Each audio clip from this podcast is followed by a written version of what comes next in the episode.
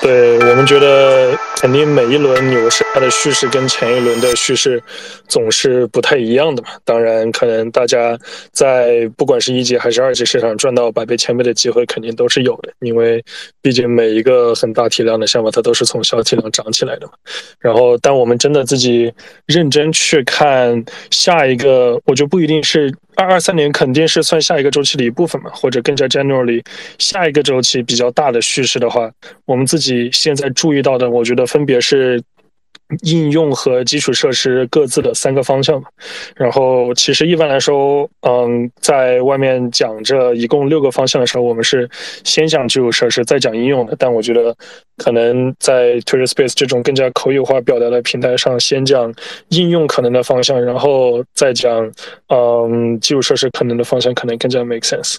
嗯，我们觉得基本上目前为止看好的话，嗯，那或者就是应用。的三个比较大的方向，或者说比较通用的方向吧，我们觉得是内容策展。然后广告，然后以及 Web 三专属的文化与品牌，就内容策展，我觉得是一个比较宽泛的方向了。它有可能是各种，比如说呃 Web 三游戏 GameFi 的一种策展，然后有可能是音乐的策展，有可能是文字内容的策展。就不管是哪一个 Social App 或者 Gaming App 做出来，那么。内容拓展的模型很有可能是下一个周期的应用叙事爆发的一个起点。毕竟，就我觉得 Web 二内容行业有很多大家很多抨击的点。绝大部分都是，不管是三四视频也好，还是中心化算法作恶也好，它的本质都是呃策展模型的中心化嘛。然后所以说，当 Web 三有这样子的创新可以解决如此巨大的问题的时候，它有可能是成为嗯不同领域的应用的爆点。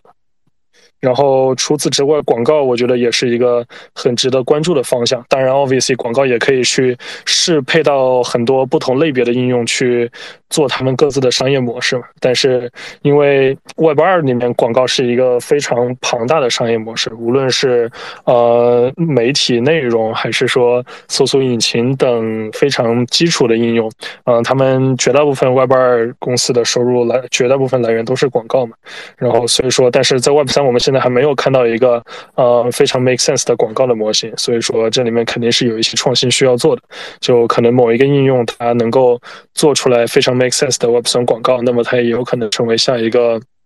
嗯，周期的爆款嘛，然后还有另外一个，我觉得大家可能在去年已经注意到了，就是 Web 三的文化以及品牌的 IP，就不管是 BAYC，还是说之前融资融的非常好的嘟嘟，还是说最近可能也是在融资上面取得骄傲成绩的是布雅，嗯，他们都是嗯，你可以理解为用 Web 三 native 的方式去做出来的一个 IP，然后这种 IP 的无论是品牌调性还是商业价值的捕获方式，其实。都是跟传统 IP 不一样的，那么这种 IP 它也有可能会出现在各种形态的应应用上，它可能是从游戏应用转出来的，有可能是从某个单独的 NFT 头像社区长出来的，甚至有可能说，嗯，它是从类似于 Loot 这种，嗯，IP 的底层的社区里面长出来的，所以说这也是一个我们会重点关注的方向，然后。嗯，讲完内应用的方向的话，我觉得其实可以思考一下，enable 这些应用需要哪些基础设施吧。然后我们自己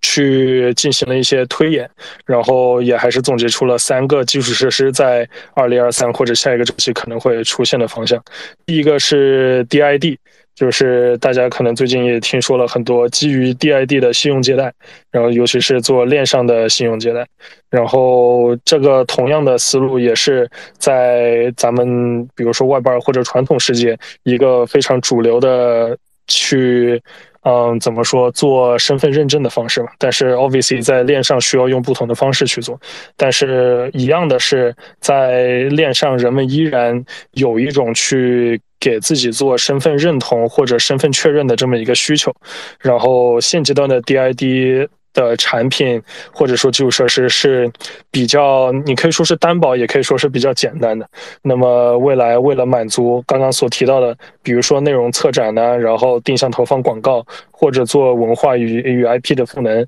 那么一个更好的 DID 系统是有可能在下一个周期需要去得到完善的基础设施。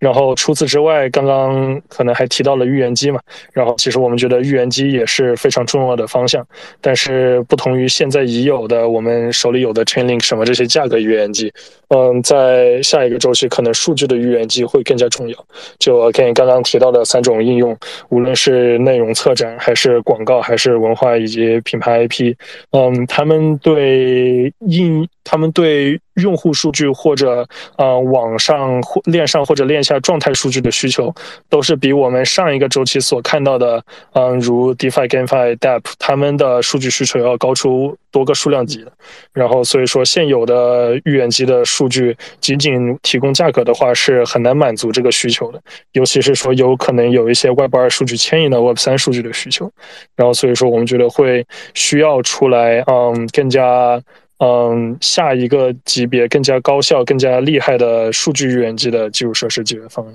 然后，当然除了以上以外，嗯，还有就是我们也非常看好 Zero Knowledge Proof 这么一个呃使用这种技术的基础设施吧。就是说，Zero Knowledge Proof 它不光可以用来做扩容，也可以用来做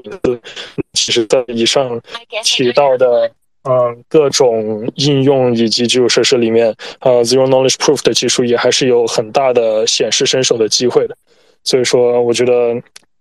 综合以上就是我们比较看好的六个方向吧。那么应用就是内容策展、广告以及 Web3 Native 的文化 IP。那么像基础设施的话，可能就是 DID 数据预言机，然后以及 Generally Zero Knowledge Proof 做的基础设施了。